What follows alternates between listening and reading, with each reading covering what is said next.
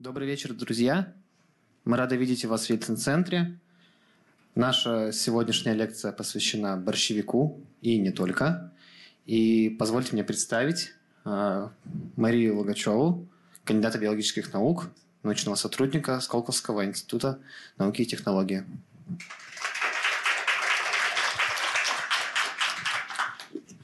Спасибо за представление и спасибо за приглашение. Я на самом деле давно уже хотела побывать в Екатеринбурге. И вот как раз когда я увидела, что мои коллеги, другие сотрудники Сколтеха сюда приезжают и рассказывают, я подумала, вот как было бы хорошо, если бы меня тоже пригласили. И тут как раз меня и пригласили. Вот, поэтому я теперь перед вами. Я на самом деле, прошу прощения, немного поправлю. На самом деле лекция будет не про борщевик. Борщевик я, конечно, тоже буду немножко упоминать, тем более, что я сама им занимаюсь, но а, мои данные сейчас пока достаточно предварительные, поэтому я про них много говорить не буду. А, я занимаюсь генетикой растений, и, как я обычно говорю, что у меня есть несколько объектов. Среди них есть растения, которые все знают и все любят. Это гречиха, ну вот та самая, из которой кашу делают. Естественно, ее все знают, и, наверное, большинство любит. Во всяком случае, как какие-то катаклизмы, так сразу все бегут закупать гречку. А еще вот я занимаюсь растениями, которые тоже все знают, но которые при этом никто не любит. Вот, собственно, инвазивные растения, то есть те, которые внедряются обычно посредством человека в какие-то новые места обитания и успешно их захватывают, вытесняя, при этом могут при этом вытеснять аборигенные виды и создавать проблемы для хозяйственной деятельности человека и вредить здоровью человека. Но прежде чем... Ну, я должна сразу сказать, что мой рассказ будет посвящен прежде всего а, биологическим особенностям этих объектов, а конкретно генетическим, а не там каким-то методом борьбы с ними. То есть бесполезно меня спрашивать, как, как э, победить большевик. Я могу дать какой-то совет из общих соображений, но а, я больше буду фокусироваться на том, не на том, чем эти растения плохи и вредны, а на том, чем они интересны, какие вопросы они ставят перед учеными и как ученые, а, в том числе и я, как мы на эти вопросы отвечаем. Но а, давайте начнем с определений. Вообще определение понятия биологической инвазии, тому, из которого, из которого будет следовать то, какие виды следует называть инвазивными, а какие нет. Здесь есть два подхода для этого определения. Это более узко, которое а, связывает понятие инвазивности с деятельностью человека. То есть а, в этом определении необходимым условием является то, что это виды, которые а, расселение которых, внедрение которых в новые ареалы произошло под влиянием деятельности человека. И, соответственно, это должно укладываться в исторический период существования человека как вида. И более широкие определения, которые подразумевают а только то, что а, это виды, которые в новых ареалах получают некие конкурентные преимущества перед аборигенными видами и а, благодаря этому занимают новые ниши. Я э, предпочту вот для цели этого рассказа я предпочту более широкое определение, потому что узкое определение оно больше описывает ну, способы возникновения и некоторые эффекты этого явления. Иногда еще вот в это более узкие определения включают а, то, что эти виды должны оказывать существенное влияние, например, на деятельность человека или на функционирование аборигенных экосистем. А, ну, это такое скорее описание более практически ориентировано, а с фундаментальной точки зрения все-таки стоит предпочесть более широкое определение, потому что оно больше описывает сущность явления, а не его причины и эффекты. Биологические инвазии могут давать виды практически любых таксономических групп. Ну, здесь мы будем говорить в первую очередь про растения.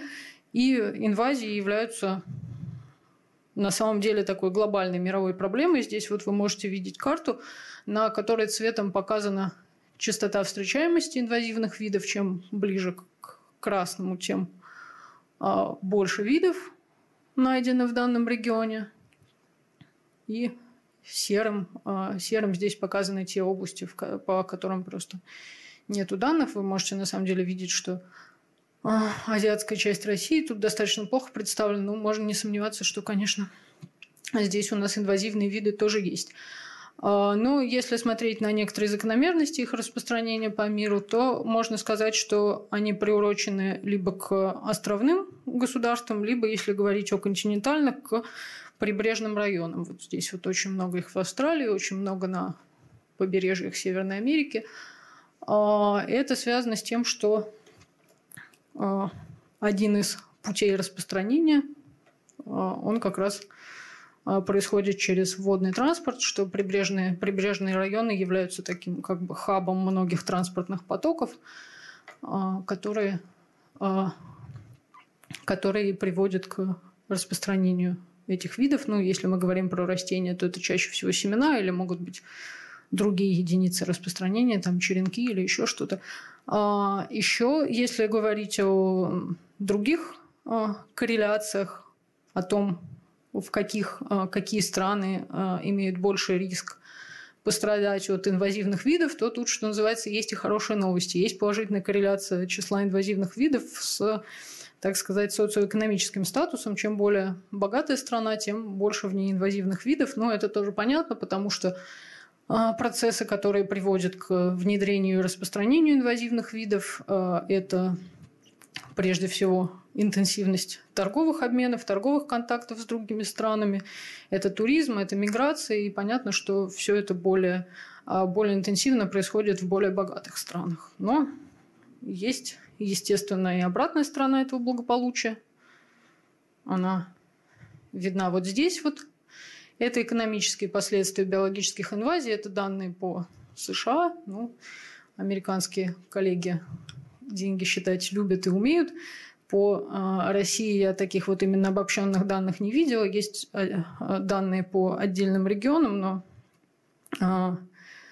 у них э, несколько разные методики подсчета, поэтому их трудно объединить вот в какую-то такую единую схему. Но я уверена, что если это сделать, то тенденция будет то же самое, которое вы здесь видите. Это сильное возрастание затрат на борьбу с инвазивными видами. Здесь э, не только растения, здесь по всем видам. И на самом деле при всем уважении к растениям должна сказать, что они не самые вредные. Вот десятку, если ранжировать э, виды по степени причиняемого экономического ущерба, то в первых десяти ни одного растения не будет.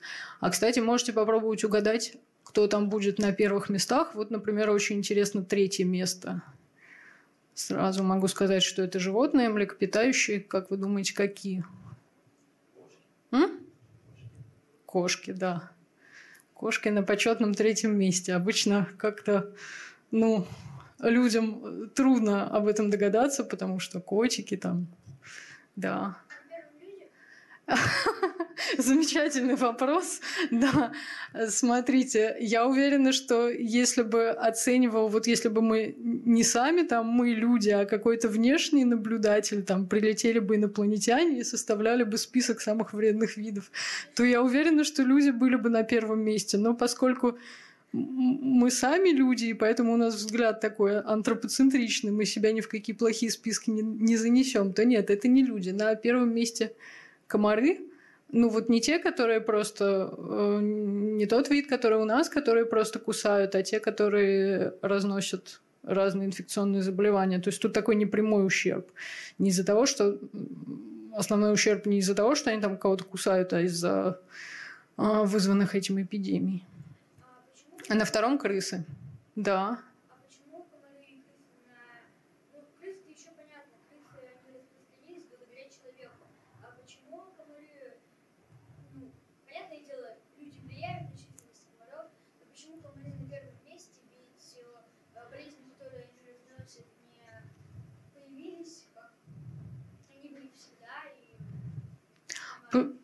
Почему, почему комары считаются инвазивными, да, наверное, такой вопрос.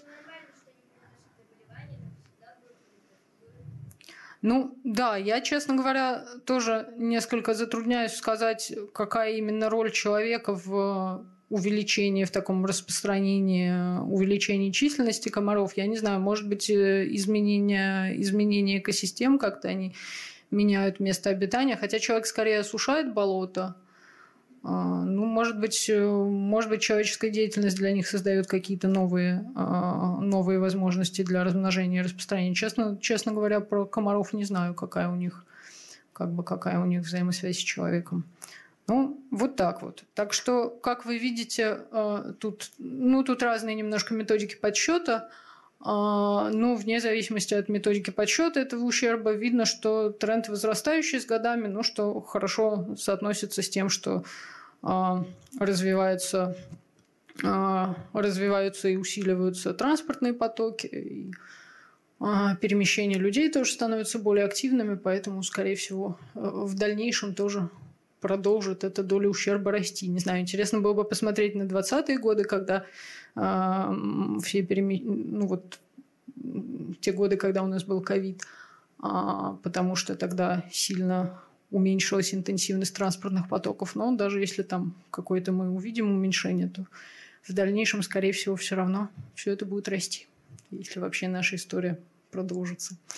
А, вот. А, а, да, ну будем оптимистами.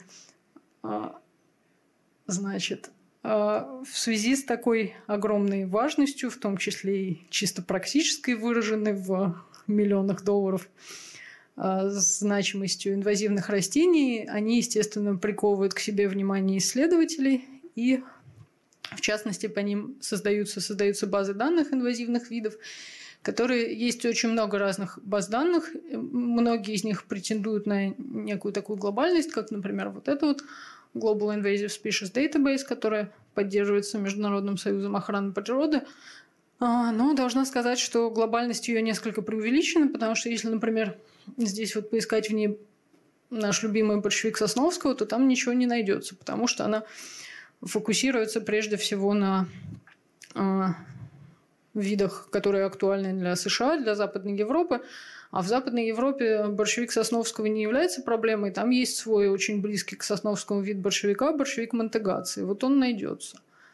А Сосновский у них практически неизвестен. Ну, они на самом деле достаточно сильно похожи, их не всегда легко отличить, но тем не менее возможно. И, в общем, общепринято, что в России и Восточной Европе безобразничает Сосновский, а в Западной Европе Монтегаци. Так что тут глобальность такая несколько под сомнением. Есть еще одна база, которая поддерживается Международным центром по сельскому хозяйству и биологическим наукам Invasive Species Compendium. Ну вот там большевик Сосновского уже будет.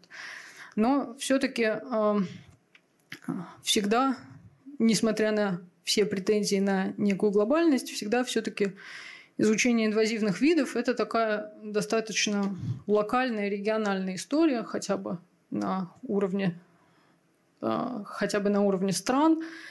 А, она должна вестись эм, по отдельности.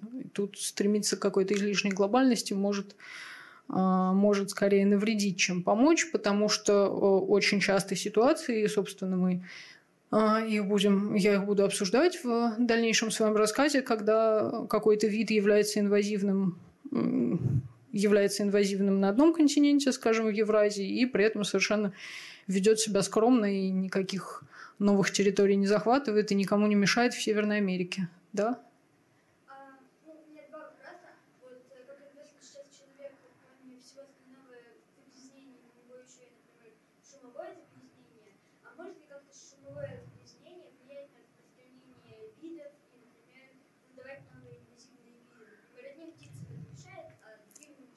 Ну, на растения, очевидно, нет. Растения к этому ну, в меньшей, в самой маленькой степени будут чувствительны, если вообще будут. Но на, а, что касается животных, то да, тут скорее э, может речь идти не о возникновении новых видов, а о возникновении популяций, которые к этому устойчивы. То есть среди вида, который исходно дикий, который исходно не приспособлен в городских условиях, выделяется какая-то популяция, которая а, которой нормально, которой комфортно жить в условиях, да, это шумовое загрязнение, это световое загрязнение, потому что там, если вы когда-нибудь пытались а, в крупном городе посмотреть на звезды, то, скорее всего, даже в ясную погоду вы их не увидите. И все это, конечно, совершенно не соответствует тем условиям, в которых изначально э, существовали и проходило становление этих видов. То есть, да, да, может и такие, и такие популяции устойчивые, они будут, естественно, получать преимущество при распространении в городах.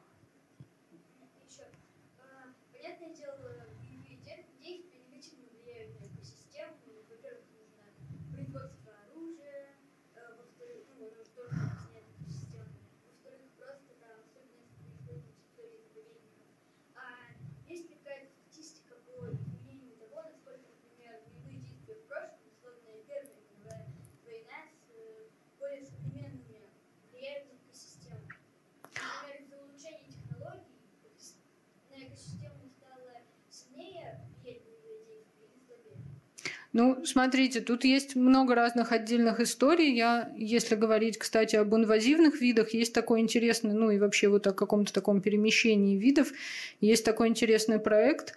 Я могу вам потом дать ссылку, где э, изучали виды, которые были занесены к нам из Западной Европы по, э, во время Второй мировой войны. И наоборот, какие-то виды из России, поскольку, естественно, было и обратное наступление, а, то есть вот обмен, обмен флорой, который возник в результате боевых действий. Такой проект есть. Вот. Ну а дальше уже там, что касается производства и самих боевых действий, тут надо на каждый, на каждый пример смотреть конкретно. Тут много разных ответов можем отдельно обсудить. Хорошо, да. Ну так вот, базы данных, я сказала, что очень важны именно региональные. В России, естественно, тоже такая работа ведется. Например, вот одна из крупных баз данных, которая создана, поддерживается Институтом экологии и эволюции имени Северцева. Чужеродные виды на территории России. Многие из видов, которые здесь входят в список таких очень вредных и подлежащих контролю, они в других странах совершенно скромные и безобидные. Поэтому тут вот как раз тот случай, когда нужно развивать свои ресурсы, а не полагаться на международные при всем к ним уважении. А здесь я хочу показать некоторые примеры инвазивных видов. Вам многие из них, я думаю, известны, многие видели. А, я не буду рассказывать про каждый, расскажу только про самые интересные или про самые зловредные. Значит, если говорить про наш континент Евразию, то у нас наибольшее число инвазивных видов пришло к нам из Северной Америки. Например, вот это вот растение амброзия, которое печально известно особенно аллергикам, потому что она э, производит, ну, э, она производит очень много цветков, цветки производят очень много пыльцы, и эта пыльца очень сильно аллергенна. Она э, аллергенна даже для тех, для кого более такие обычные аллергены, как пыльца злаков и деревьев, таких нашей местной флоры – а, не является аллергеном, амброзия на них действует. Поэтому это такой подлежащий жесткому контролю карантинный сорняк. И если до недавнего времени а, амброзия была проблемой в основном для юга России, это Краснодарский край, Ростовская область, то сейчас в последние годы в связи с изменением климата начинают ее наблюдать уже и а, Э, Москве и Московской области, в частности. Я не знаю уж, дойдет ли она до Екатеринбурга, дойдет ли настолько, будет ли настолько глобальное потепление, но, в общем, понятно, что ареал расширяется. А, вот это вот замечательное растение, тоже из семейства сложноцветных, тоже оно из Северной Америки. Там, на самом деле, два вида. Это называется золотарник. Есть золотарник канадский, золотарник гигантский.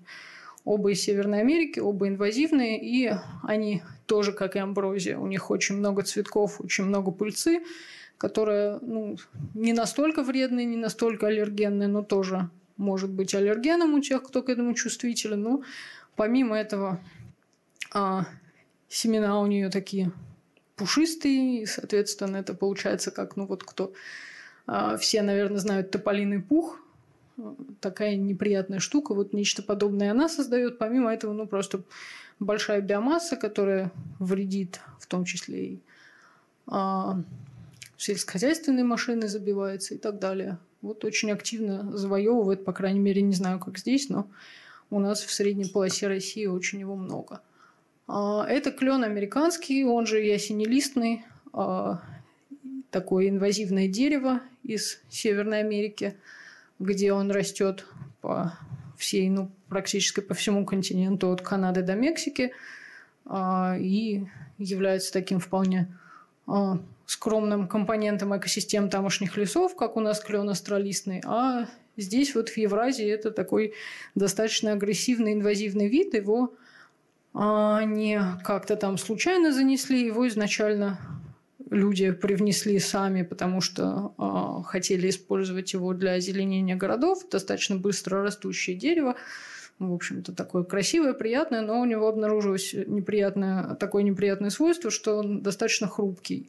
И при сильных ветрах, при ураганах гораздо легче ломается, чем большинство других видов деревьев. Ну, понятно, что сломанное дерево в городе – это угроза и там, постройкам, машинам, и людям. Поэтому Сейчас его стараются не использовать, но ему уже, а, собственно, помощь людей не важна. Он очень, очень у него высокая семенная продуктивность, очень рано зацветает. И сейчас он совершенно бесконтрольно распространяется и занимает а, любые пустые пространства в городах и близ городов. Ну, это борщевик Сосновского, всеми любимый. Он как раз вот в отличие от других упомянутых видов не, не из Америки – это наш российский с Кавказа тоже был изначально намеренно внедрен людьми как перспективное кормовое растение и в дальнейшем э, бесконтрольно распро... распространился фактически по всей России, в том числе, вот не знаю, как в Екатеринбурге, насколько много вы его видите, но, по крайней мере, сборы из Свердловской области я видела. Как у вас борщевик не побежден? Нет? Понятно.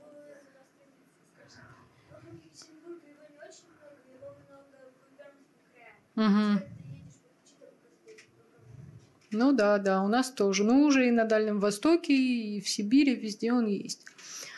Вот. Ну, а здесь э, э некоторые инвазивные виды в Северной и Южной Америке, и вы можете, те, кто особенно биологи, специалисты, ну и все, кто интересуется флорой, могут узнать такие совершенно безобидные наши э, европейские виды, такие как тростник, тростник обыкновенный, это дербенник эволистный, это чесночница, но вот при этом и у нас тоже они совершенно ведут себя как нормальные компоненты экосистем, никого не стремятся захватить, а в Северной Америке они бесконтрольно размножаются и угрожают тамошним аборигенным видам. Я помню вот конкретно про чесночницу, помню, что когда я в какой-то момент была в Штатах, в Висконсине, там мы поехали в лес, и на входе в этот лес, ну, точнее, национальный парк, на входе там стояло такое приспособление, которое выглядело как щеточки, об них надо было вот так вот обтереть ноги. Я спросила, зачем это, и мне объяснили, что это делается для того, чтобы не занести семена инвазивных видов. В частности, вот как раз особенно они указывали, что больше всего они боятся вот этой вот чесночницы, от нее надо беречься. Вот. Есть такое вот замечательное растение, оно из Азии, в Японии, в Китае, ну, у нас тоже на Дальнем Востоке растет, называется пуэрария. Это лиана. Лиана очень быстро растущая, и она э, э, растет с опорой на другие растения, на деревья и кустарники, и может их покрыть прямо так вот густым ковром. Это просто получается как такая сплошная вот зеленая, как как будто бы пленку на них накинули непрозрачную. И понятно, что при этом растения, лишенные доступа э, к свету, они просто умирают. Поэтому в, ну, в такой в средствах массовой информации, в популярной литературе можно встретить для... Да.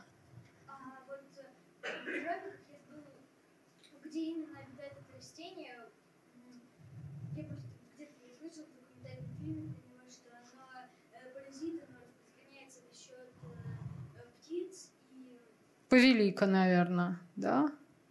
Не знаю, оно обвивает дерево, а потом при весне это дерево внутри, там, ствол дерева хозяева погибает, и образуется новое дерево, которое выглядит немножко криво, и оно пустое внутри.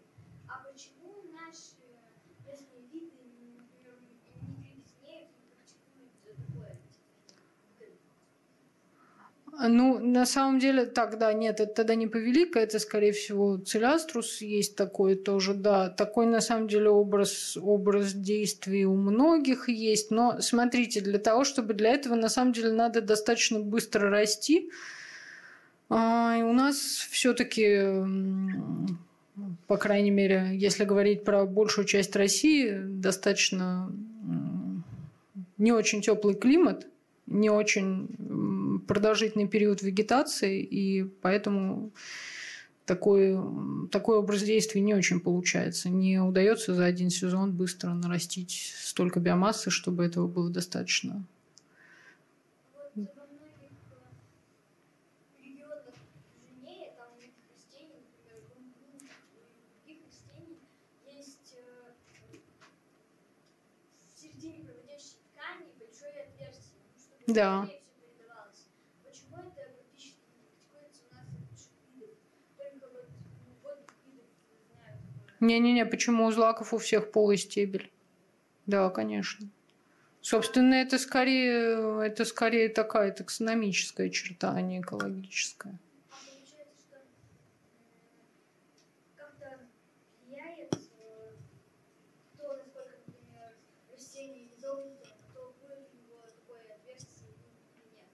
Нет, практически я бы не сказала.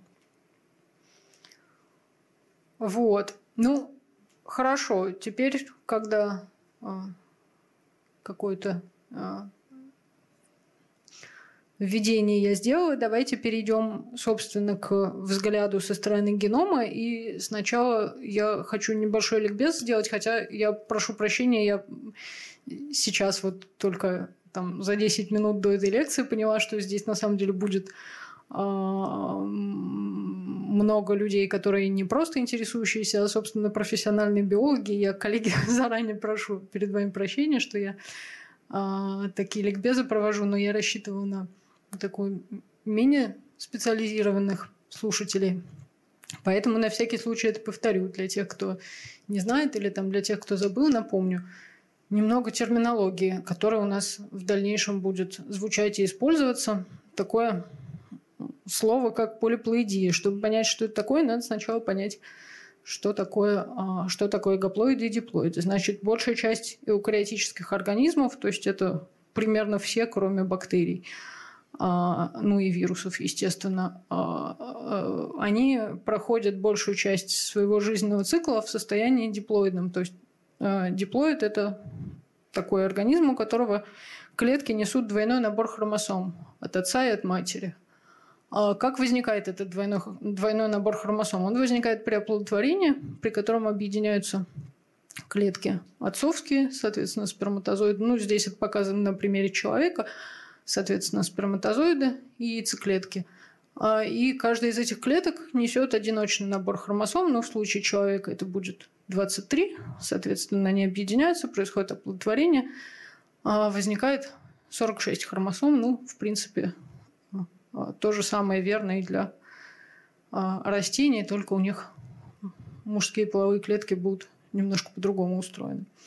А, Еще помимо этого в геноме бывает, помимо а, той ДНК, которая находится в ядре, бывают еще э, такие отдельные небольшие автономные элементы, несущие свою собственную ДНК. Это у э, всех эукариот митохондрий, которые а, необходимы для обеспечения клетки энергией. А помимо этого еще у растений и у некоторых других организмов есть пластиды, в частности хлоропласты. Хлоропласты необходимы для осуществления фотосинтеза.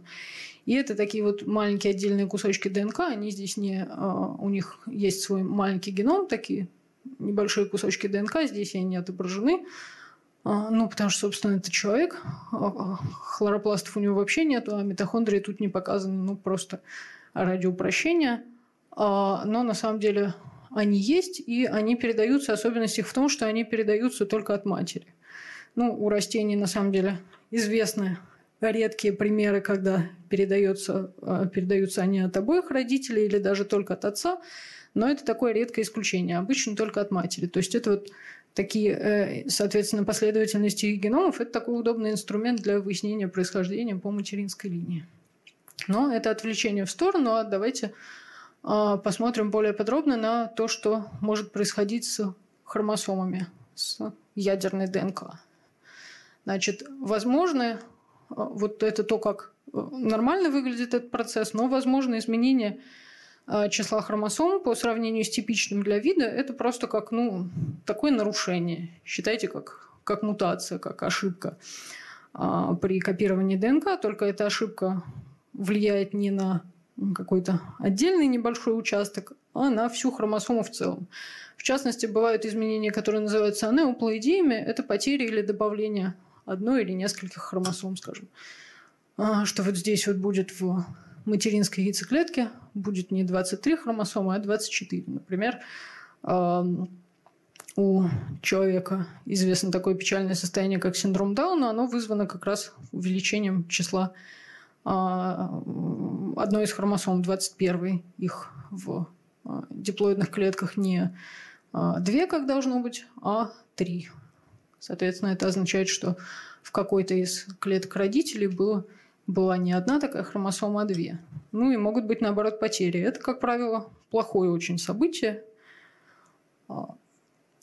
Помимо этого, ну, особенно для животных, но растения несколько более толерантны вообще к изменениям копийности генов, но анеуплоидия на самом деле для них тоже не очень хороша.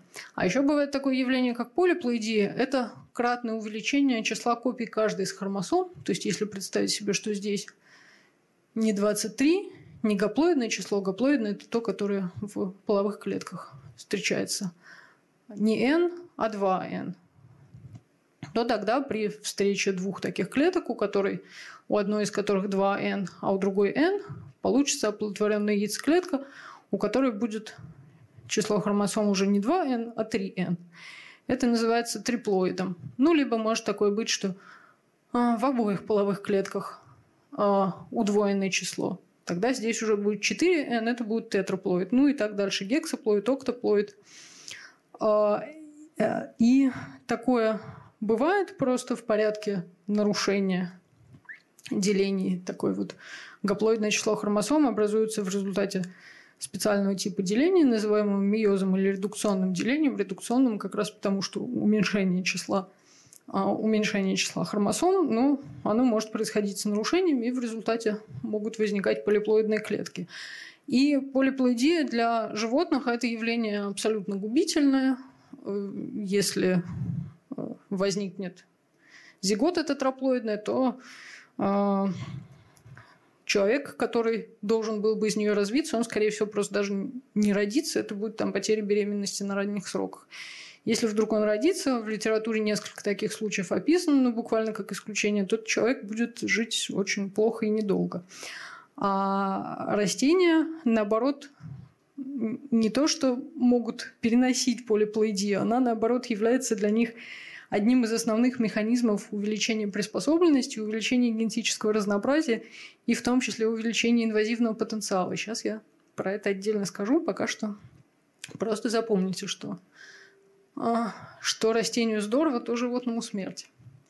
И еще одна а, такая общебиологическая терминологическая вещь, про которую я бы хотела сказать, это эпигенетика. Значит, есть а, определенное генетическое разнообразие в популяциях, которые вызваны тем, что в ДНК, вот здесь вот чисто для напоминания показана структура ДНК, она состоит из таких вот мономеров, которые, у которых есть э, одинаковая для них, для всех часть. Это сахар, рибоза и фосфат. И есть вот такие вот э, химические группы, которые называются азотистыми основаниями, которые разные. Их существует четыре типа – А, Т, Г и С. Ну, вот здесь то же самое, только в латинском варианте А, Т и С. И их последовательность, конкретная последовательность этих букв, она определяет свойства гена, свойства белка, который будет считываться с этого гена, и, а, соответственно, определяет опосредованно свойства организма, там, будет ли будет ли это растение устойчивым или неустойчивым, будет ли этот человек здоровым или больным. Ну, это некоторые изменения, а некоторые из них такие сугубо нейтральные. То, что а, будет ли здесь А или Т, это просто различие, которое ни на что не влияет. Но есть отличия, которые функционально важны. Такие отличия в строении одного и того же гена называются аллелями. Вот эти вот варианты. Вот здесь вот видите, это показан результат секвенирования одного и того же кусочка ДНК, и они здесь вот одинаковые. Тут на цифры не надо смотреть, потому что они не полностью соответствуют цифры между верхним и нижним. А смотрите на буквы. Здесь вот везде буквы одинаковые, за исключением этого участка. Тут Т, тут А. Это генетическое разнообразие. Но помимо такой первичной последовательности, которую мы можем определить путем секвенирования. Есть еще такая вещь, как модификация азотистых оснований. А, и они на самом деле бывают разные, но а, с точки зрения а, моего сегодняшнего рассказа, ну и на самом деле вообще с точки зрения регуляции генома эукариот, наиболее важно метилирование цитозина. Да.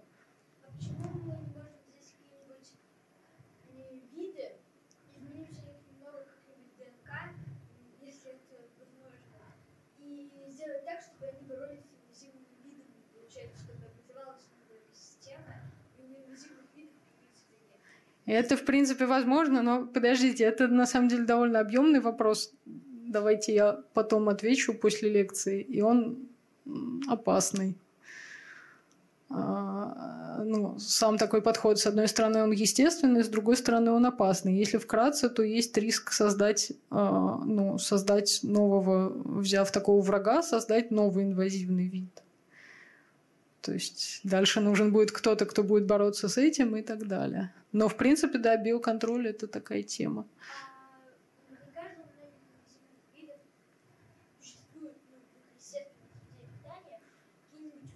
Да, да, да, да, это все, это все пытаются делать, потому что один из, действительно, одна из причин успеха инвазивных видов – это то, что у них в новых ареалах нету врагов, нету патогенов, и поэтому пытаются находить для них, там, скажем, если говорить о растениях, то либо грибы, либо какие-то травоядные насекомые, которые будут их которые будут им вредить. Но тут такая опасность, что нету такой строгой специфичности у патогенов или у травоядных. Ну, точнее, она может быть, но она не всегда есть, и она тоже может меняться, она тоже эволюционирует.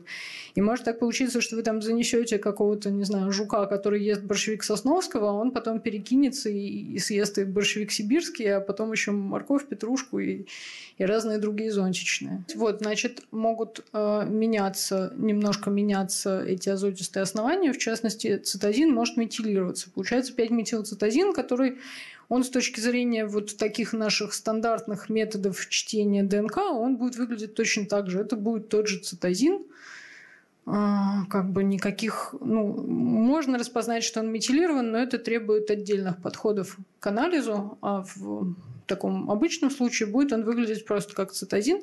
При этом с точки зрения функции это принципиально важно, метилирован он или нет. Вот могут существовать разные варианты, например, представим себе такую гипотетическую последовательность. Вот у нее здесь четыре цитозина, они могут быть вообще не метилированы, ни один из них могут быть метилированы эти, могут быть метилированы эти, там можно еще разные другие сочетания придумать, они такие варианты будут называться эпиаллелями. Вот это вот аллели замены, это эпиаллели. И а, они а, могут влиять метилирование может влиять на экспрессию генов. Но он тоже, на самом деле, как и обычные замены, они могут быть нейтральны и ни на что не влиять, а могут сильно влиять. В частности, подавлять. Если вот у каждого гена есть такие регуляторные элементы, которые называются промоторами, и если промоторы метилированы, то как правило, такой ген не экспрессируется. Соответственно, с точки зрения влияния на фенотип, эти три варианта будут принципиально разными, несмотря на то, что последовательность у них совершенно одинаковая. И это вот тоже а, тот способ, который используют инвазивные растения, чтобы выживать в сложных новых условиях. А, ну и теперь, собственно, подберемся к центральному вопросу, который который а, задают себе ученые в связи с инвазивными видами.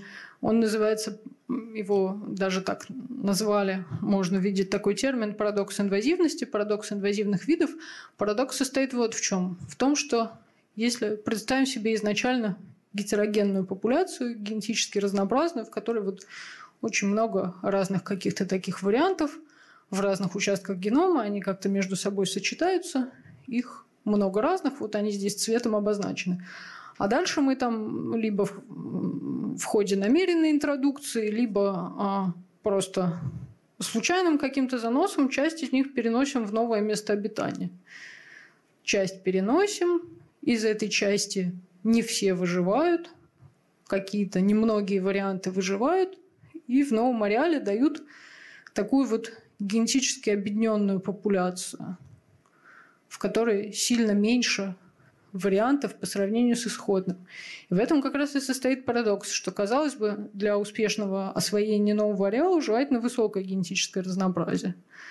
Потому что, понятно, разнообразие вариантов строения генома порождает разнообразие фенотипов, а разнообразие фенотипов порождает возможность захватывать новые ареалы.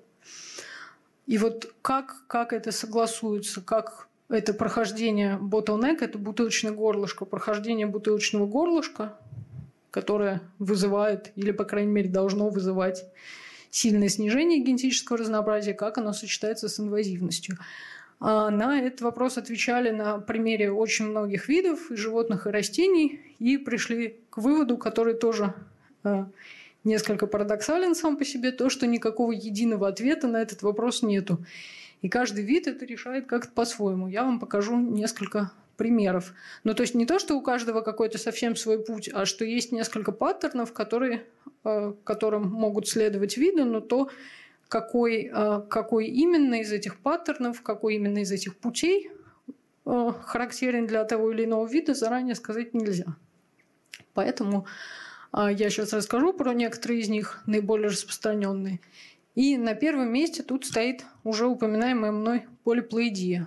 Это именно вот такая э, очень типичная для растений вещь.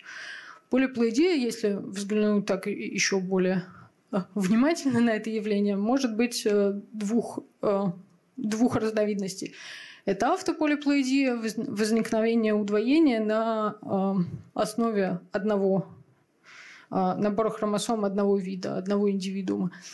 Либо она может быть опосредована гибридизацией. Это называется аллополиплоидия. И в этом случае объединяются наборы хромосом, а, удвоенные каждого из набора хромосом диплоидные а, двух близких, но отличающихся видов. И это тоже у растений очень часто встречается. В этом, ну, в обоих из этих случаев формируются такие вот группы похожих хромосом, которые называются субгеномы.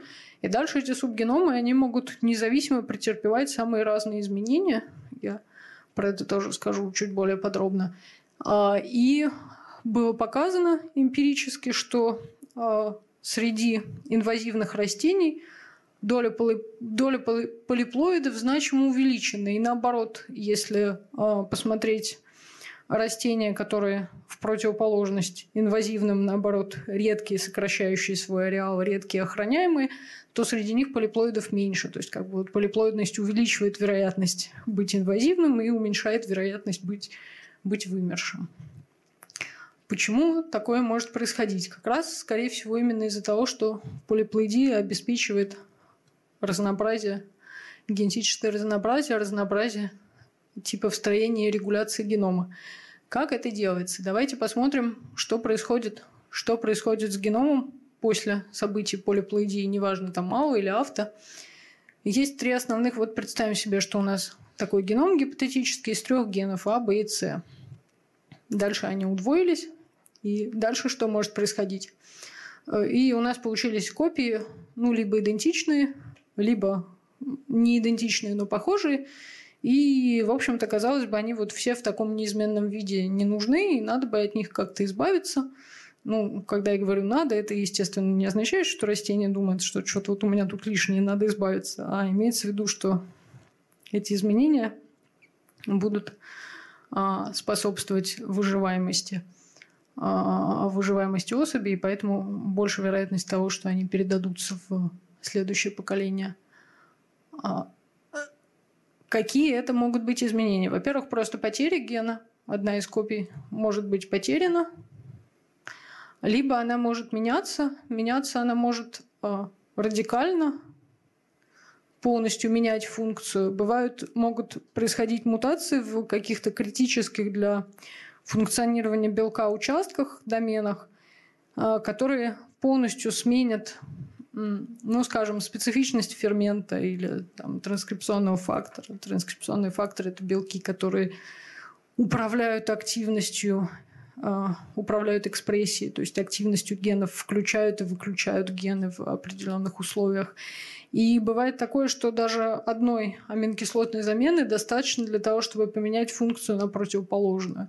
То есть, например, вот есть у растений есть два гена, которые произошли как раз в результате полиплоидии, ну, достаточно э, полногеномной дупликации, достаточно древние, но тем не менее. А, и один из них э, является фактором, который а, отвечает за цветение, который вызывает цветение, а другой, наоборот, является репрессором цветения. И вот их такой баланс их действия определяет а, переход к цветению, определяет, в какой момент растение а, зацветает. При этом они были когда-то давно одним геном, и вот путем постепенного накопления замен приобрели противоположные функции. Так вот, единство и борьба противоположностей почти по диалектике. А могут быть менее радикальные изменения. Да, такой случай радикальных изменений называется неофункционализацией. А бывают менее радикальные изменения, которые называются субфункционализацией. Это когда функция в целом сохраняется, но а, ген начинает ну, немножко по-другому работать или немножко в других условиях. Например, там, скажем, исходно был один ген, который работал и в нормальных условиях, и при стрессе. А когда их стало два, из них один стал работать в нормальных условиях, другой при стрессе. Это обеспечивает а, более гибкую регуляцию а, активности этих генов и, соответственно, более, а, более хороший, более точный ответ, более точную подстройку под условия среды. Поэтому это выгодно. Это называется субфункционализация. И вот замечательный пример, который показывает, насколько хороша полиплоидия для растений. Значит, есть растение Капсела бурса пасторис, пастушья сумка. Наверняка ее видели. В общем, ее... Я не знаю, кто мог ее не видеть. Ну, только если просто не обращал внимания. Но наверняка попадалось. Потому что это растение, которое есть действительно везде. Но это карта из а, а, ГБИФ. Тут э, по России просто нету, нету точек, нету наблюдений, нету наблюдений, но на самом деле, конечно, она тоже э, в России тоже есть, и в Африке я не была, но уверена, что она там тоже есть. То есть это действительно без преувеличения растение, которое захватило весь мир, одно из пяти самых распространенных растений на Земле. И это гибрид аллополиплоид между двумя видами капсела грандифлора и капсела ориенталис. И ареалы родительских видов, если вы посмотрите, они на самом деле очень скромные. То есть э, родители были такими достаточно узколокальными эндемиками, а их гибрид захватил весь мир. При этом этот гибрид, это, это показано в том числе и нами, что этот гибрид возник однократно. То есть было, по всей видимости, одно растение, которое явилось результатом скрещивания вот этих двух видов. И все вот это вот огромное разнообразие, которое сейчас существует на Земле, это потомки этого одного растения. Вот как выглядит а, это дерево, которое показывает родство разных популяций. Вот здесь вот, ну, CG и CO – это предковые виды, а вот это вот CBP – это как раз гибрид Бурса пасторис. И вы видите, что такие есть достаточно четко обособленные друг от друга группы, в том числе и достаточно далекие, и все вот это потомство ровно одного растения. А как же такое разнообразие возникло и каково его значение, его влияние на жизнь растения? А, возникло оно как раз вот одним из сочетанием вот этих вот путей, про которые я говорила, про которые я говорила – я хочу проиллюстрировать их здесь примером, касающимся гена Констанс. Ген Констанс, он отвечает за переход к цветению, и если он нарушен, как узнали вообще, как биологи узнают, какие гены что делают. Обычно они для того, чтобы узнать функцию гена, обычно его нарушают и смотрят, что происходит что происходит с организмом, что происходит в данном случае с растением. Ну так вот, если нарушить этот ген, то э, растения будут зацветать сильно позже или вообще не зацветать. А у, ну, это на модельных объектах показано, но к, на самом деле к модельным объектам эта капсула достаточно близка. Вот. Но у капсулы, естественно, в норме у нее две копии этого гена, которые называются CR и CO. R и O – это э, в честь родителей Ориенталис и Рубелла. И есть линии, у которых действительно, да, вот две нормальных копии этого гена, обе функционируют. А есть, мы нашли э, линии, у которых одна из копий э, содержит большую э, такую, ну, то, что называется делецию, то есть выпадение. Вот здесь вот вы можете видеть это э, геном линии нормальный, здесь вот сверху нормальный, у которой обе копии действуют, а вот это вот как бы на него наложены результаты секвенирования генома другой линии, который, как мы видим, один из генов нарушен здесь. Видите вот такой разрыв в а, этом выравнивании. Этот разрыв как раз соответствует тому участку, который у этой линии выпал. Это делает ген полностью нефункциональным, потому что у него а, из-за этого происходит ну, такое нарушение структуры, которое называется сдвигом рамки считывания, в результате которого белок не получается. А вторая копия, это вот а, первая копия Constance O, а вторая копия Constance R, она нормальная. Здесь, как вы видите, никаких таких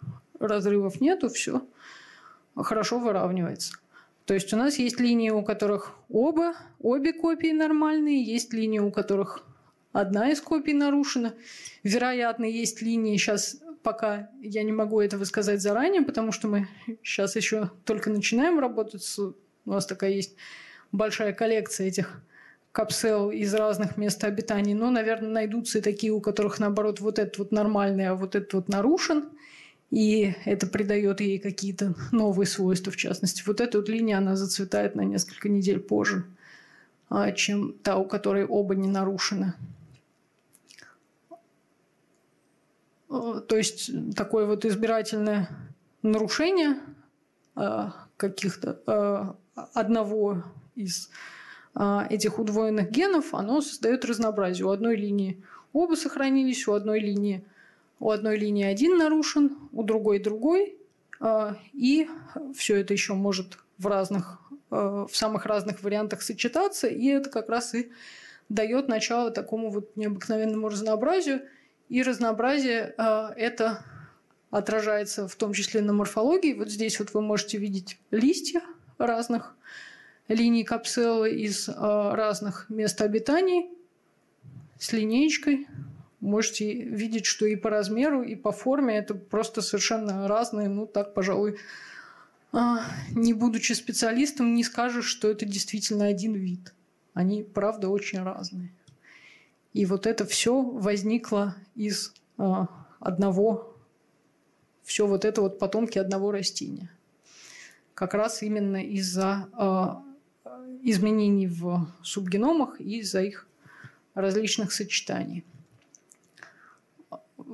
Вообще, ну, Капсела достаточно хорошо изученный пример, но на самом деле, конечно, таких примеров десятки. Если бы я взялась перечислять, то никакого времени бы не хватило.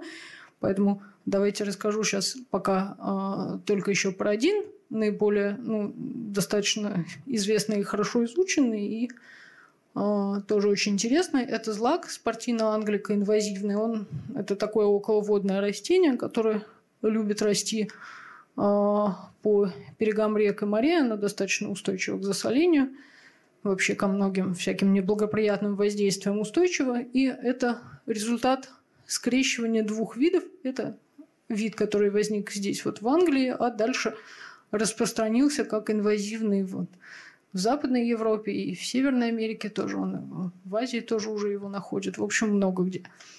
А это гибрид, который возник в результате скрещивания двух а, таких нативных аборигенных видов спортивно маритима и спортивно альтернифлора. А, и вообще эти виды не должны были бы скрещиваться, потому что у них разное число хромосом. У маритима 60, у альтернифлора 62. А, и, соответственно, их гибрид, вот это вот как раз то, что, то, про что я говорила, анеуплоидия, он как раз вот анеуплоид. У него как бы диплоидный набор хромосом, равен 61. Ну, 2n равное 61 это, это, это абсурд. Ну, то есть это не абсурд, но это вот такое нарушение. Поэтому он э, стерилен, и, в общем, живет он плохо, и э, ничего особо не завоевывает. Но вот зато если с ним произойдет э, удвоение уже такое автополиплоидия, удвоение этой 61 хромосомы, то образуется как раз вот этот вид спортивного англика с 122 хромосомами. Это уже нормальное число, да, на 2 делится, поэтому он полностью фертилен.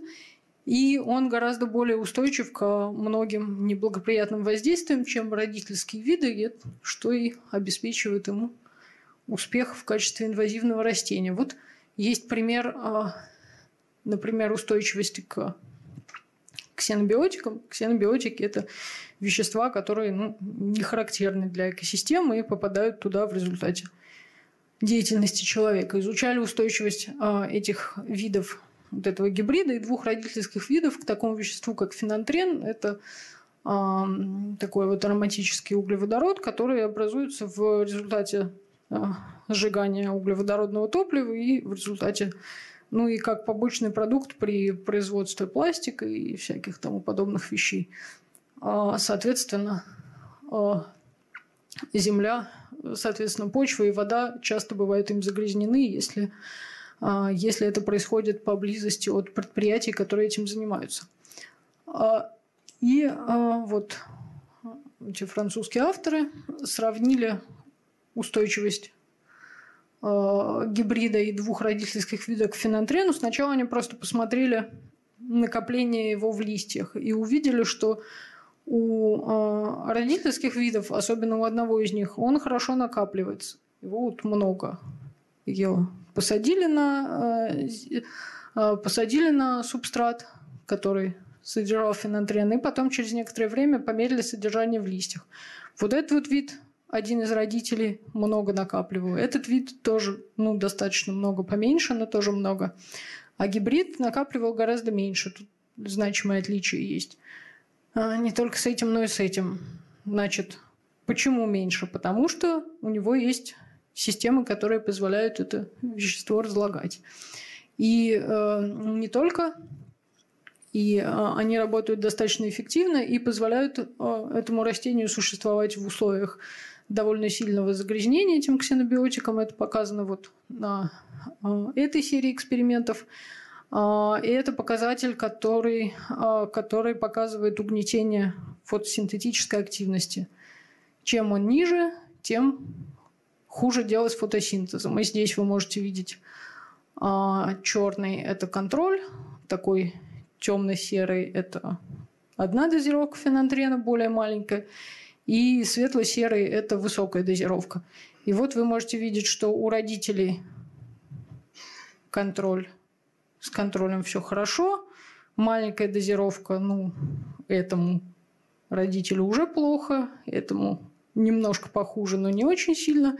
На 400 совсем плохо этому, ну и этому тоже уже так ощутимо плохо. Тогда как гибриду ни при 100, ни при 400 практически ничего с ним не происходит. То есть у него есть а, эффективная система обезвреживания этого вещества. И дальше те же авторы стали смотреть, как это регулируется на уровне генов, и показали, э, докопались до конкретных генов, которые отвечают за обезвреживание этого вещества, и показали, что э, изменения, которые позволили, которые обеспечили такую способность, они как раз связаны именно с э, изменениями активности генов при полиплоидии. Ни у одного из родителей их нет, а вот у а, у гибрида благодаря сочетанию возникает такой новый признак. Это что касается полиплоидии, она нам на самом деле еще а, про нее можно было бы много говорить, но давайте сейчас а, обсудим другие варианты. Есть такой вариант, как, который хорошо иллюстрирует нам результаты исследования такого растения из норичниковых, называется мимулюс, проведенного в этой работе – а, там изучили популяции а, мимулюса из первичного ареала, который у них в США, из вторичного в Западной Европе. Посмотрели, как они друг с другом взаимосвязаны, посмотрели на генетическое разнообразие в первичном и вторичном ареале и нашли, что действительно ожидаемо в вторичном ареале оно сильно меньше. Вот вот так вот они располагаются на дереве, которое показывает их родство. Вот эта вот фиолетовая популяция из вторичного ареала, она, а, она а, близка к вот этой синей. Синяя и красная между собой достаточно сильно отличаются, а синяя от фиолетовой отличается мало. И в пределах фиолетовой разнообразие тоже совсем маленькое. Дальше изучили геномы каждого из растений из вторичного ареала и э, увидели, что у них есть определенные участки в геноме, которые а, у всех растений имеют одинаковое строение. Здесь вот показан, ну, это график, который показывает так, э, грубо говоря, частоты генетических вариантов, точнее соотношение частот у разных растений. И э, большинство вариантов, они, э, неважно, какие они будут, то есть вот там, если вспомните, а, мой рисунок, где объяснялось, что такое вообще генетическое разнообразие, там вот есть вариант, у которого в такой-то позиции А, есть вариант, у которого в такой-то позиции Т. И э, если совершенно неважно для выживания, будет там А или будет Т, то они, скорее всего, в популяции будут встречаться примерно с одинаковой частотой потому что они ни на что не влияют. Можно быть таким, можно быть таким. А есть варианты, которые принципиально важны для выживания в этих новых условиях, в этих новых условиях, и тогда в них никакого разнообразия мы не увидим. Они у всех, или, по крайней мере, у большинства особей из этой популяции, они будут иметь вот именно такой вариант строения, который, а, который наиболее благоприятен в этих условиях. Будет, то есть будет такой вот всплеск, повышенная частота определенных благотворных вариантов. И они нашли действительно такие всплески, вот они здесь показаны на, в нескольких участках генома. И когда посмотрели, каким конкретно генам соответствуют эти всплески, то выяснили, что это гены, которые связаны с опять-таки с переходом к цветению. Это очень важный признак для растений, естественно, особенно для однолетних. А, и с реакцией на низкие температуры. То есть в а, первичном ареале существовало какое-то разнообразие, и а, тот, а, тот вариант, и случайно так получилось, что именно тот вариант, который был наиболее приспособлен для обитания, для выживания в новых условиях, был перенесен, и благодаря этому он так вот достаточно хорошо и бесконтрольно распространился а, в этих новых условиях. Похожая история была с кроликами в Австралии. Недавно как раз выпустили а, статью, в которой изучали похожим способом геномы кроликов из их первичного ареала из Западной Европы и австралийских. Ну, вы все представляете себе, наверное, какое, а, какое, какие катастрофические последствия имело, а, имел завоз кроликов в Австралию. Они быстро истребили местную флору, ну и потом, естественно, это а, по цепочке трофической плохо повлияло и на фауну тоже. А, и выяснилось, что а, на самом деле было несколько попыток завести кроликов в Австралию, но только один вариант, буквально они проследили вот до конкретной пары, до конкретной пары кроликов, происходящих из конкретного фермерского хозяйства. Буквально вот назвали имя фермера, который, который завез именно такой удачный вариант – который в дальнейшем и распространился. То есть тут вот такой эффект основателя одного какого-то очень удачного. А, есть другой вариант, который иллюстрируется, можно сказать, полностью противоположный, который иллюстрируется а, примером Ацернигунда. Это вот, э, по мотивам нашей собственной работы я рассказываю. Ацернигунда – это клен американский, который я уже упоминала. Вот здесь его первичный ареал исходный. И вот здесь то, как он распространился фиолетовым, показан вторичный. А мы взяли где-то около сотни образцов, примерно половина, ну, чуть меньше половины из первичного ареала отсюда, вот они здесь показаны точками. А, и а, из вторичного. Причем были разные времена сбора, вплоть до достаточно старых, 19 века. А, и мы выяснили, что в первичном ареале есть три, мы изучали только хлоропластную ДНК, то есть вот те самые, я упоминала про них, а, маленькие, маленькие кусочки ДНК, которые передаются только от матери. И выяснили, что в первичном ареале есть три варианта строения – мы их разным цветом обозначили, так синий, желтый и красный. Причем один из них, он характерен для севера. Например, в Канаде встречаются только вот эти синие варианты, а желтые и красные, они больше приурочены к югу. И во вторичном ареале мы нашли тоже все эти три варианта. То есть здесь, если вот мы вспомним эту картинку с э, бутылочным горлышком, с объединением, с генетическим объединением популяции, здесь на самом деле его просто не было. Почему? Потому что очень много раз происходила интродукция, и э, та схема, которую я вам показываю, иллюстрирую этот парадокс, она просто неверна. А, что мы не взяли какое-то маленькое ограниченное количество из исходной популяции, такое, которое э, недостаточно хорошо представляет генетическое разнообразие, а взяли, в общем, ну, фактически все варианты, которые там присутствовали, их все и перенесли во вторичный ареал. Так что тут парадокс решается тем, что просто его нету многочисленными переносами, многократными. И действительно, если посмотреть на историю э, интродукции этого вида, она довольно хорошо описана, то становится понятно, что действительно это так и было. Сначала пытались э, интродуцировать растения с юга ареала, они не приживались, по крайней мере, у нас в средней полосе, но вот прижились в более теплых местах, в Средней Азии, а, а потом взяли варианты с севера, из Канады, и вот они уже повсюду распространились у нас. Да. Мне очень важный вопрос, поэтому я решил ждать. А вот на всех графиках э, всегда там цветами выделены именно определенные регионы. Но ведь США ну, буквально по линеечке. Африканские страны тоже были разделены ну, почти половина по линеечке. И границы тоже у многих государств были произвольно э, сделаны. Почему же тогда, например, крашены именно определенные регионы, а не... Ну, почему определенные страны и регионы закрашены э, всегда на всех графиках, которые вы показываете? Ну, я думаю, что я думаю, что просто действительно по границам стран или в случае Америки по границам штатов Просто это же неправильно, ведь э, вот даже там огромным таким кубиком штат, видимо, Канады, ну или обычный штат, я не знаю, э, просто таким огромным кубиком явно же там ареал немножко другой, а не такой ерунды. Ну да, это, конечно, некоторая условность. Можно было бы ставить точки, да, есть варианты, где просто точки ставят, но тут тоже есть свои недостатки, потому что что тогда в этой точке есть, а там в 10 километрах от нее что нету, ну это просто, да, такой способ составления карты, может быть, не самый лучший, но общепринятый. Вот. Еще один, э, еще один интересный вариант решения э, парадокса инвазивных видов нам показывает такое растение Ринутра японика.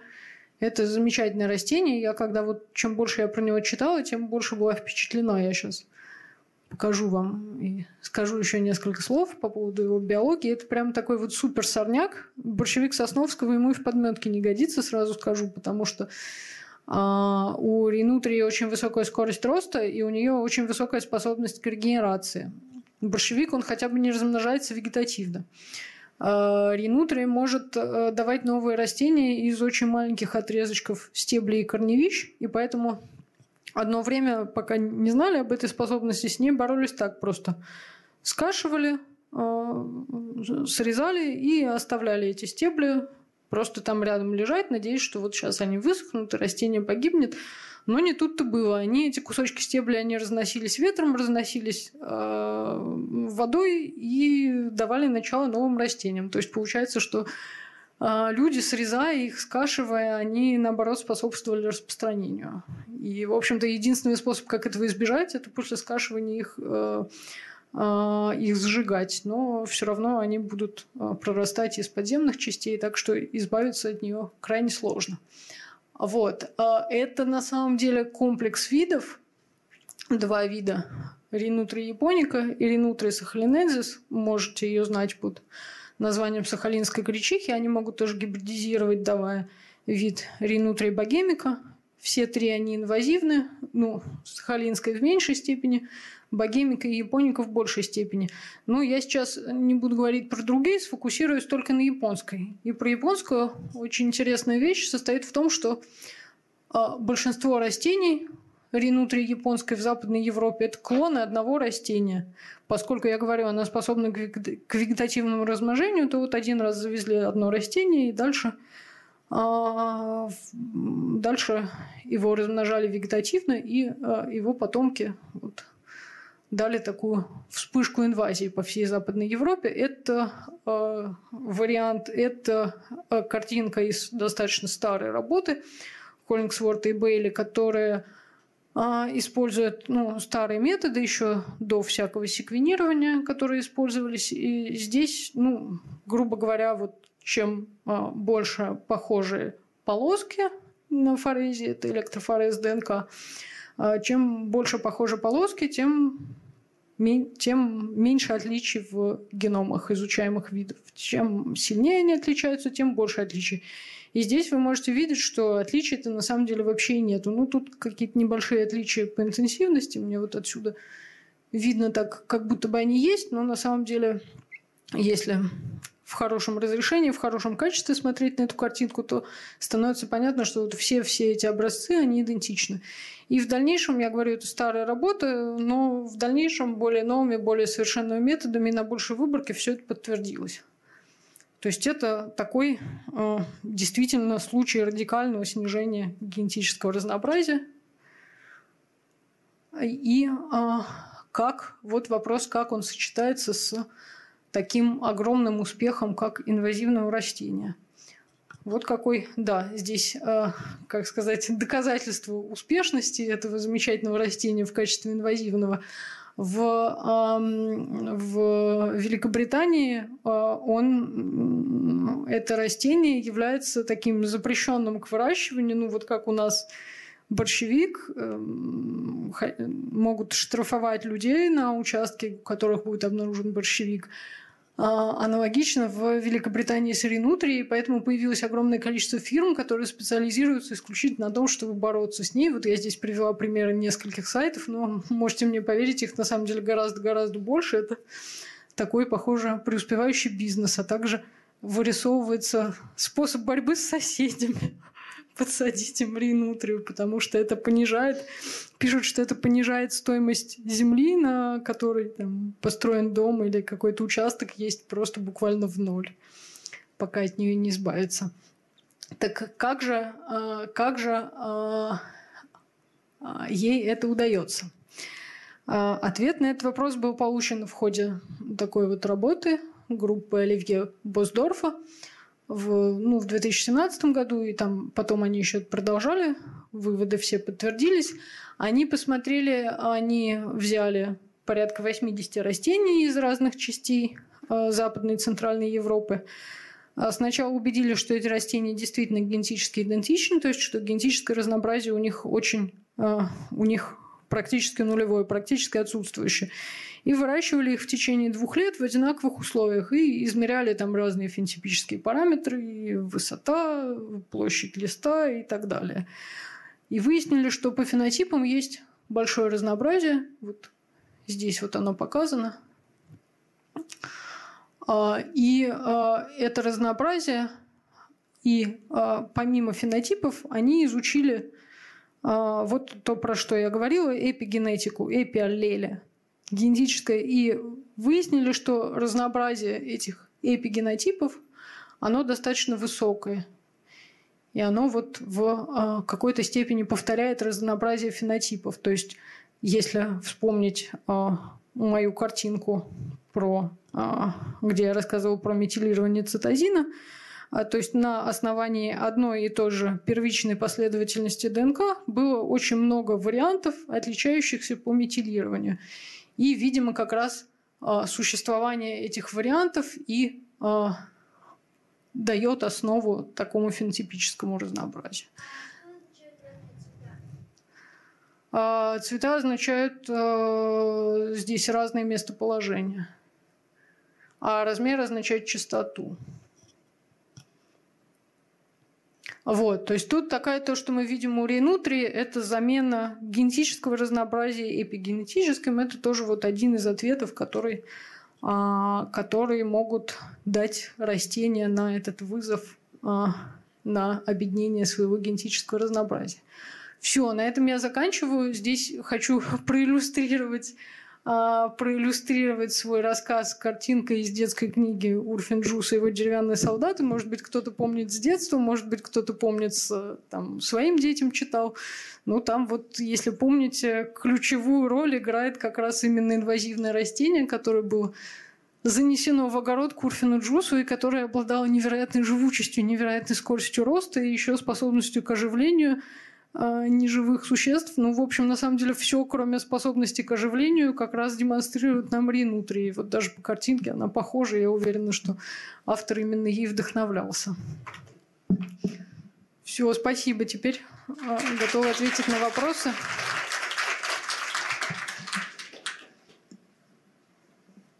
Друзья, если у вас есть вопросы к лектору, прошу задавать их в этот микрофон, так как у нас ведется видеозапись.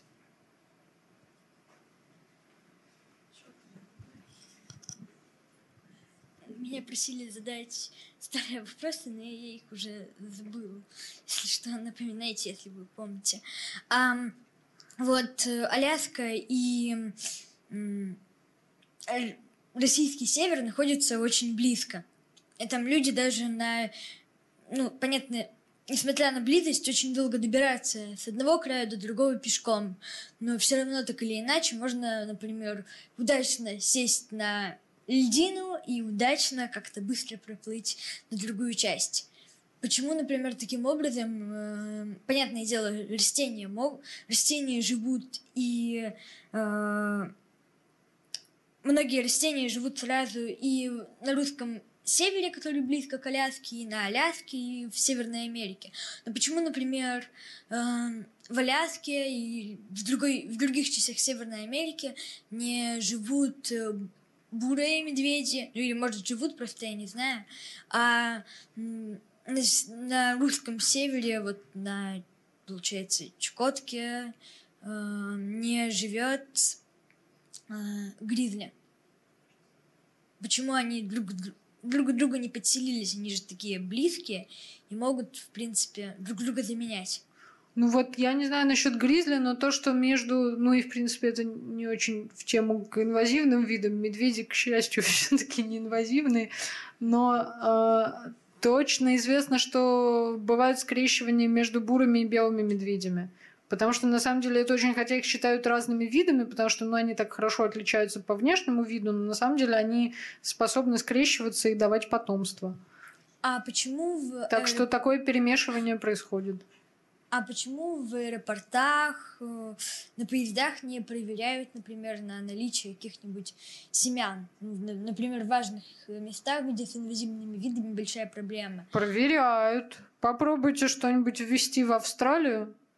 Ну, это mm. понятно, но какой-то детальной проверки же не существует. Например, можно же было как-нибудь сканировать, не знаю, находить что-нибудь. Ну, отдельных людей, понимаете, все-таки для того, чтобы этот вид внедрился и как-то закрепился, там то, что у вас, я не знаю, прицепится на штаны какое-нибудь одно семечко какого-нибудь репейника, это не так страшно, это все-таки должно быть какие-то какое-то заметное количество. И, а, например, э, там, ну, в таких промышленных или торговых целях, конечно, проверяют и партии семян, и семенной посадочный материал проверяют. И, и если проверяют недостаточно хорошо, то это ведет к большим бедам. Вот. Вы могли, если были на юге, там была такая тисово-самшитовая роща. Вот она сейчас просто тисовая, потому что самшиты все съел замечательный инвазивный вид, завезенный там откуда-то из Голландии или из Италии с посадочным материалом. Так что проверяют, а если не проверяют, то получается очень плохо. Здравствуйте, меня зовут Анастасия. Тоже всю лекцию хотела задать вопросы, но я сдерживалась. А, работаю не биологом, а, ну, интересно все равно было слушать. У меня скорее такой, знаете, прикладной вопрос. А, если мы имеем сейчас проблему с инвазивными видами, как это вообще можно предотвратить? Потому что я работаю в сфере городского озеленения, и, конечно, О. нужно брать растения, которые выносливые, долго живут, красиво цветут, вот это все. То есть в Екатеринбурге как раз а, большая проблема с кленом, потому что когда-то в Советском Союзе решили, что красивое дерево долго живет, глаз берем, пусть растет. Да, да, да. Имеем, что имеем. А, можно ли растения космополиты ну, если вот уже терминами кидаться, превратить в те растения, которые будут использоваться именно в декоре. Именно вот э, даже скорее не декоре, да, а городском озеленении, поздравляя, позволяя а, создавать там зеленый каркас, не нарушая там какие-то природные сообщества. То есть у нас в России тоже есть такая проблема. И, и как вот начинать вообще эту, эту работу с питомниками. То есть а, у нас даже не, ну, можно купить клен ясенелистный и посадить его где угодно. То есть у нас нет такого понимания у людей. Можно вообще ведется ли такая работа где-то сейчас? Ну, тут, к сожалению, да, интродукция это, конечно, один из больших факторов риска. Собственно, вот ринутри это из-за которой сейчас там чуть ли не проще сжечь дом, чем избавить участок от нее. Она была завезена как садовое растение. Ну, потому что действительно, да, такая довольно красивая, много таких беленьких цветочков пушистых. Ну, поэтому с интродукцией, к сожалению, тут, видимо, единственный единственный ответ, что не интродуцировать то, про что вы не уверены, что оно потом не, не распространится бесконтрольно. То есть смотреть, как оно ведет себя в природе, какие у него есть естественные враги, какие есть факторы, которые могут ограничивать его распространение, и будут ли эти факторы присутствовать у нас. Еще один важный момент. Плохо, когда эм, когда есть какие-то близкие виды, но это не случай клена. Клен как раз вот клен американский, он довольно далек вообще. Кленов огромное количество, там две сотни видов, но конкретно вот этот он далек от наших, и он с ними не может скрещиваться. А часто такая история, когда э, какой-то вид не характерный для региона, будучи перенесен в него, он э, начинает скрещиваться с близкими видами, и это порождает, ну вот как, собственно, например, с а, спортивные. Там, правда, изначально эти два вида существовали, но а, тем не менее. И их гибрид получает новые свойства, которые превосходят обоих родителей. То есть что-то это должно быть максимально далекое, у чего не было бы потенциала с местными видами как-то перемешаться. Есть, получается, что сортовые растения тоже не очень хорошо. То есть, например, если клен ясенелистный мы его узнаем, то есть там еще какой-нибудь фламинго, я знаю, там розовый сорт. Он ну, будет тогда терять свои свойства и тоже распространяться. Ну, с кленом, с кленом яснелистным на самом деле проще в каком-то смысле, потому что он перекры... он это самое, он же раздельно полый, то есть э, можно выращивать, наверное, только мужские растения. Ну, хотя, конечно, сейчас, когда уже э, ну, и, да, когда уже он везде, то таким образом не предотвратить. Но если это что-то новое. И такой еще вопрос. Ну, то есть надо смотреть, какие есть сдерживающие факторы угу. и останутся ли они, не могут ли они быть преодолены ну, тем или иным способом. проектировать с умом и зная вот эти ограничивающие факторы.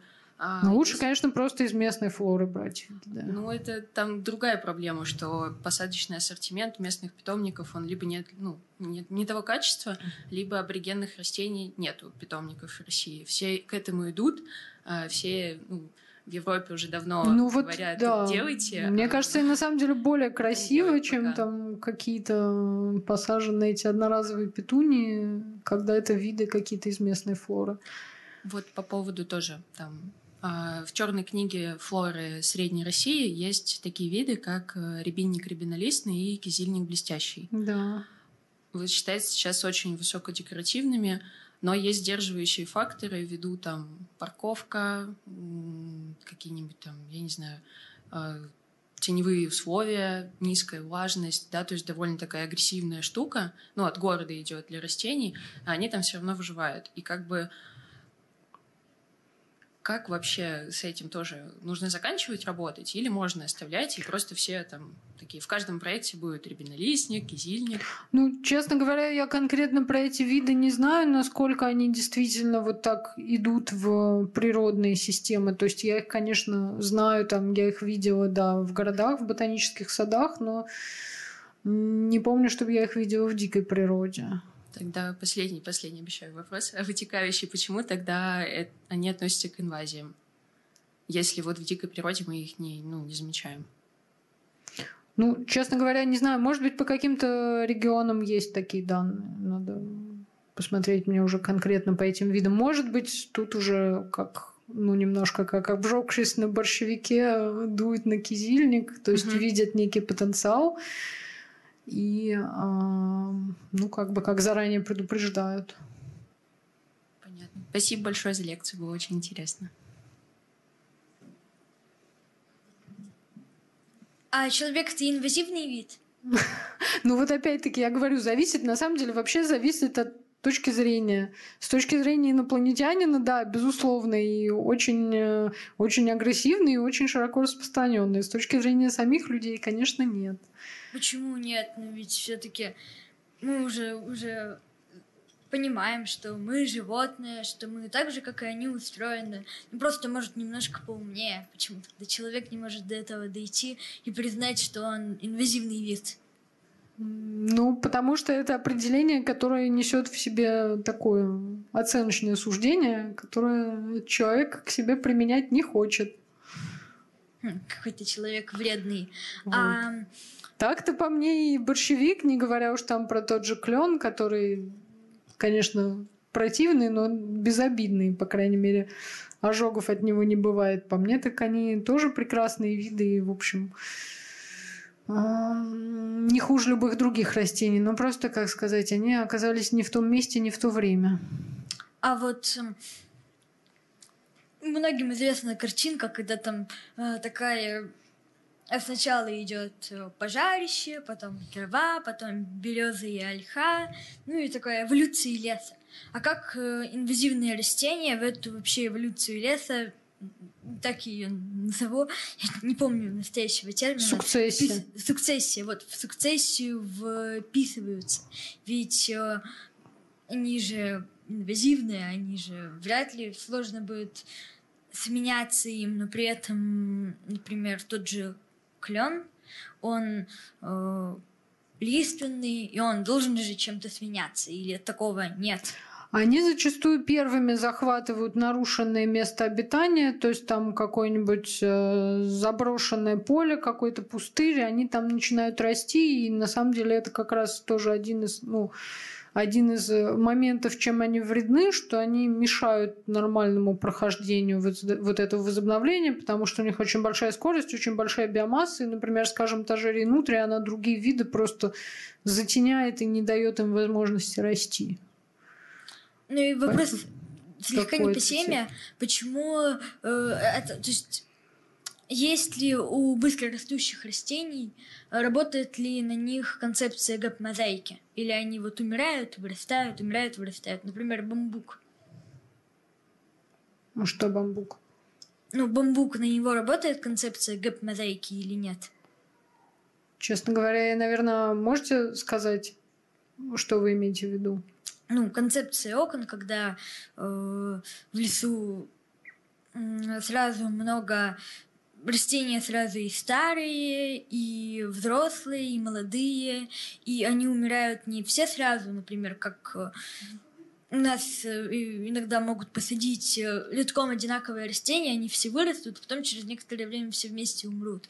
А они умирают э, постепенно, там, окнами. То есть получается как такая А, сетка. нет, с инвазивными то же самое, да, конечно. И, например, даже вот у, у борщевика известно, что у него есть, он вообще очень, очень много семян производит, и известно, что у- эти семена отличаются по тому, в какой момент они прорастают. То есть есть какая-то фракция семян, которые прорастают на следующий год, а есть такие, которые дольше лежат, и это обеспечивает э, постоянное такое постоянное возобновление. И очень у многих растений так. То есть семена зачастую неоднородны по э, времени по оптимальному времени прорастания.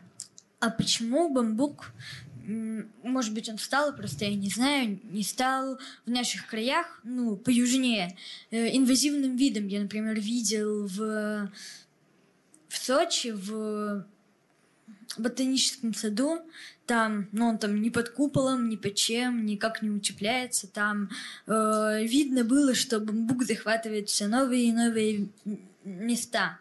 И он растет уже не только где ему положено, но даже за границей этого э, ботанического сада. Он почему он еще не стал инвазивным видом? Я думаю, что да, мне тоже кажется, что у него есть потенциал. Я видела действительно в сочинском дендрарии, он там активно распространяется и возобновляется. Я думаю, что еще немножко потепление и станет.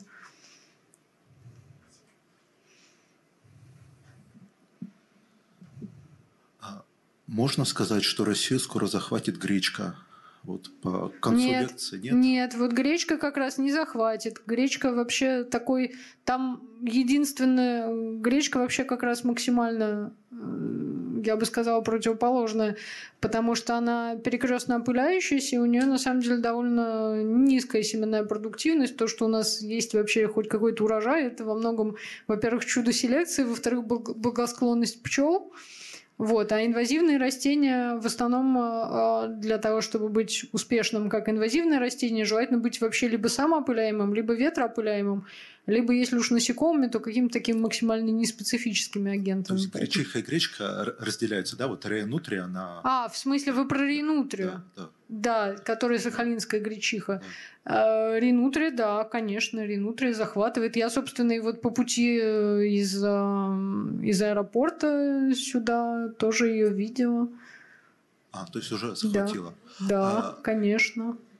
Ну, то есть, вот может ли биолог сказать, что Урал захватывает гречка? Или надо говорить гречиха? Не, не, не гречка, не гречиха, а говорите ринутрия. Ринутрия, да. хорошо, но ты просто не понимаешь. Это просто как, ну, такое бытовое название, оно Хорошо. не рекомендую использовать. Второй вопрос, э, чуть более профессиональный. Э, в статьях часто любят просто оценивать общее метилирование генома. Вот это можно как-то экологически или интерпретировать в плане приспособленности? Ну, смотрите, можно, ну да, любят оценивать просто потому, что на самом деле это, это проще. А, но тут можно только смотреть корреляции а, с какими-то фенотипическими, там, экологическими чертами, но именно такую причинно-следственную связь простроить не удастся. Причинно-следственную связь простроить можно только если вы возьмете две контрастные группы по какому-то признаку, выделите там, не знаю, рано цветущие, поздно цветущие, там какие-нибудь устойчивые к чему-нибудь неустойчивые, и посмотрите отдельно для каждой из этих групп, сделайте анализ метилирования, и будете искать участки, которые вот то, что называется дифференциально метилированы. То есть у одной группы они имеют один статус метилирования, а у другой другой. Вот тогда да. И в этих участках... Тогда можно будет, да, тогда уже можно будет их связать с конкретными генами и, соответственно, гены с функцией. А просто общее метилирование это, ну, немножко так, средняя температура по больнице. То есть она скорее, а, ну, она просто только скажет вам о том, что да, есть различия, но не скажет, какой их функциональный смысл. Спасибо.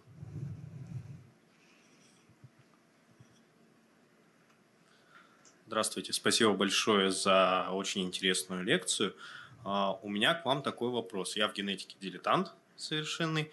А, и, но при этом я несколько статей читал таких, что вот недавняя статья вышла, что а, исследователи модифицировали геном малярийного комара, чтобы слегка сократить его жизненный цикл, для того, чтобы малярийный плазмодий не успевал в нем развиться. И выпустили в естественную среду этого товарища. А, также я читал, что есть работа с мухой ЦЦ, когда в геном самца встраивали ген, который летален для будущего поколения самок, но не летален для будущего поколения самцов. Опять же, для уменьшения численности мух ЦЦ. А, вот и у меня такой вопрос. А в отношении вот чужеродных видов, каких-то способов борьбы, вот таких генетических прецеденты вам известны? А, именно с растениями нет. Да, такое делают, э, есть такие, есть такие эксперименты. И с комарами, кстати, тоже такое делали. А, летальность в следующем поколении. Там их долго испытывали где-то во Флориде, и все, значит, спорили с, а, ну, с противниками ГМО, можно ли их выпускать в дикую природу или нет. А, ну, с растениями та проблема, что у них гораздо более гибкие способы размножения, то есть что вы сделаете вот той же ринутрии, у которой, в принципе, полового размножения нету. А, ну, если там как-то сокращать жизненный цикл, ну, здесь не тот случай. В случае с комаром одна проблема, у нее одно решение. Здесь что? Ну, не знаю, да, можно там... Я, например, одна из вещей, которая меня интересует в борщевике, это гены, которые обеспечивают синтез э, линейных фуранкумаринов. Это как раз вот те самые вещества, которые нам вредят. А, вызывают фотосенсибилизацию и, как следствие, ожоги. И тоже все, когда про это узнают, меня спрашивают, ну вот кто слышал про геномное редактирование, то есть вы потом вы сейчас эти гены найдете, изучите, потом их отредактируете, борщевик выпустите в дикую природу, чтобы он весь стал безвредным. Но на самом деле, честно сказать, нет, потому что ну, эти вещества растения вырабатывают же не для того, чтобы нам навредить, а для того, чтобы защищаться от тех, кто пытается его съесть. Соответственно, растение, у которого нарушен будет этот путь синтеза, оно будет менее эффективным в защите от вредителей, от патогенов, и поэтому у него просто не будет шансов распространиться. Спасибо.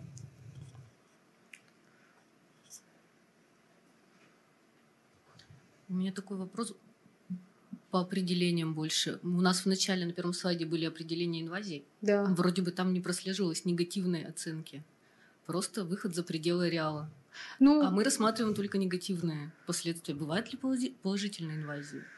А, Положительный, ну, смотрите, это дискуссионный вопрос. На самом деле, в, да, в некоторых аспектах, да, вот в частности, э, спортина, вот это так сейчас получится у меня это вернуть, вот этот злак полиплоидный, который, а, который повышенно устойчив ко всяким неполезным веществам, он может про него была работа, в которой показано, что заселение новых мест обитания вот этим вот видом, оно не только не снижает биоразнообразие, разнообразие других видов, но и даже несколько повышает его.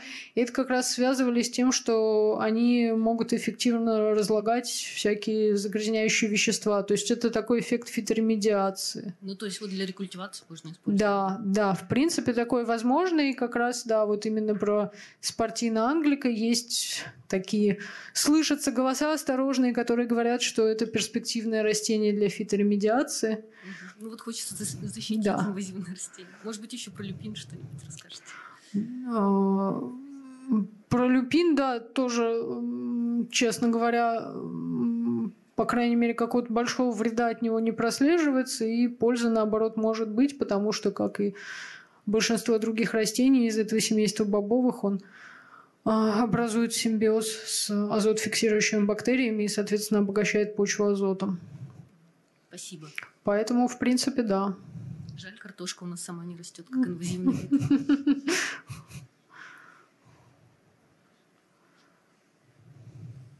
Добрый вечер, спасибо за лекцию. Такой вопрос. Э, Другая группа организмов, которые очень любят путешествовать, это грибы. Так же, как э, семена растений, споры грибов тоже частенько проникают в новые места, тоже там устраивают похохотать всем. И вот такой вопрос. Э, Бывало ли, ну, точнее, я уверен, что бывало, но вот какие самые яркие, может быть, примеры, когда инвазивное растение привозило свои инвазивные болячки, ну, грибные или какие-то еще, и устраивало такой двойной апокалипсис, что и растение неконтролируемо, неконтролируемо распространяется, и его патогены идут следом.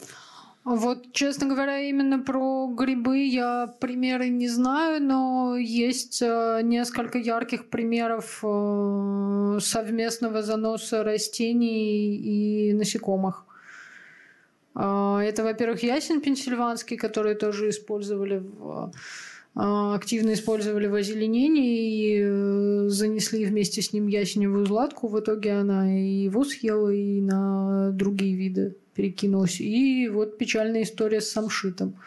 Ну, тут скорее э, самшит сам по себе он не инвазивный, тут инвазивным был именно э, был именно вредитель, но, в общем, да, да, такое бывает. Это тоже одна из, одна из проблем а, при интродукции и каких-то ненамеренных заносах, что можно занести еще что-то. Или занести, или привлечь. Спасибо.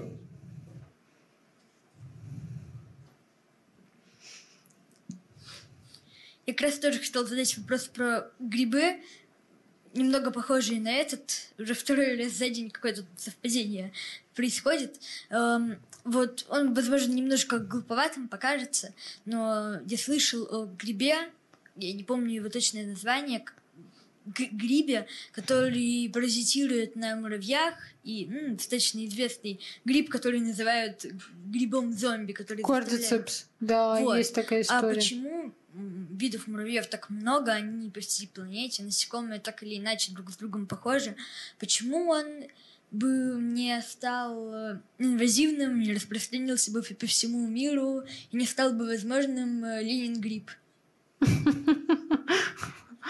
Ну, все-таки Ленин от муравьев довольно далек. Нет, грибы на самом деле вообще они э, могут заражать и людей. Кстати, тоже э, люди, ну, если у них нормальный иммунитет, то они успешно борются с попытками гриба в них прорасти. Но вот люди с иммунодефицитом, они под, они под риском. И известны примеры из медицины, что грибы, которые в норме растут там на гниющих деревьев, каких-то таких субстратах, что они могут заражать и людей тоже. Я слышал, что у человека из Индии была э, какая-то болезнь, и ну, в результате того, что она тоже осложняла ему легкие, у него поселился грипп, и в итоге он из-за него умер. Да, да, такое, такое бывает. Но это, как правило, с э, нарушениями иммунитета связано. Так что грибы, пожалуй, еще похуже, чем растения. Борщевик, по крайней мере, в человеке не прорастет.